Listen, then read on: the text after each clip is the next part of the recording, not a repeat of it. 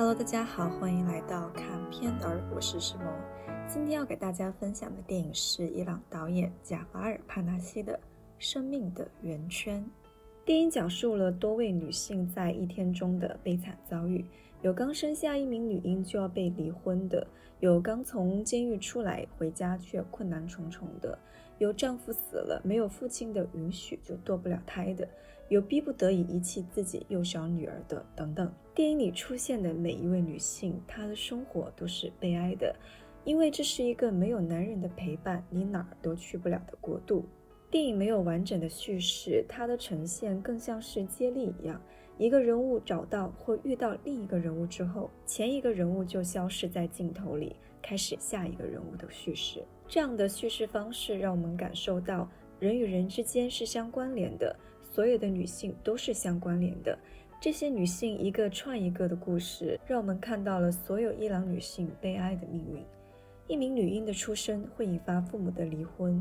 这是影片的开场。影片的结束是一位搭陌生男人车的女人被关进警察局，在那间将女性囚禁的牢笼里，我们又看到了前面出现过的女性和没见过的女性，这仿佛就是所有伊朗女性的命运写照。自一出生就是囚笼，生命的起点也是终点，就像一个圆圈。这个点不管从哪里开始，绕多远，最后还是会回到原点。这是一个对女性极度束缚、极不人道的国度，是全球女性权益最低的国家之一，也是男女权益最不平等的国家之一。据报道，每年有数百名伊朗妇女被荣誉处决。二零一九年的一份报告得出结论。伊朗所有谋杀案中有近百分之三十是为了荣誉而杀害妇女和女孩。荣誉谋杀就是指家族、部族或社群成员为了维护家族名誉、清理门户而进行谋杀，受害者几乎是女性。这些事情我们以为它只存在于一去不返的封建时代，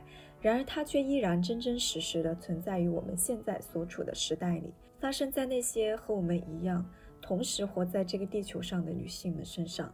在本片中也能看到，百丽早上才从监狱出来，而她的哥哥得知她从监狱出来后，像疯了一样来到父亲家，想要对她做什么。在一片混乱中，百丽逃了出去。我们听到里面她哥哥愤怒的声音：“她永远不能踏进家门。”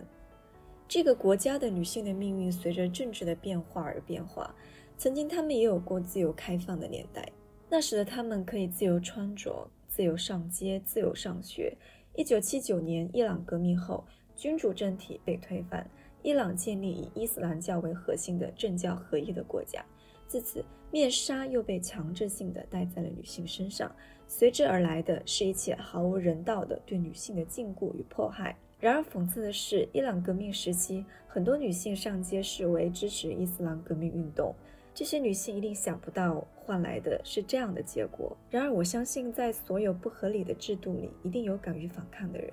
比如影片中面对警察不屑的女性，现实生活里表达抗议的女性，一直关注伊朗女性生存状态，并透过电影表达抗议的今天这部电影的导演贾法尔·帕纳西，希望自由之风早日再次吹到伊朗，让那里的女性重获本属于她们的生命的自由。